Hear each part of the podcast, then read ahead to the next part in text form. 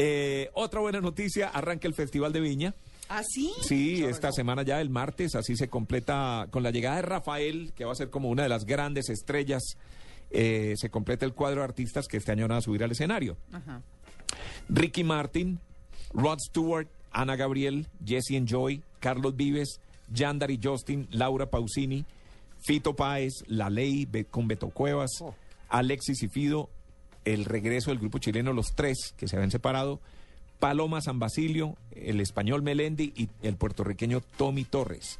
Todos ellos se presentan en un solo festival esta semana a partir del martes y hasta el fin de semana próximo.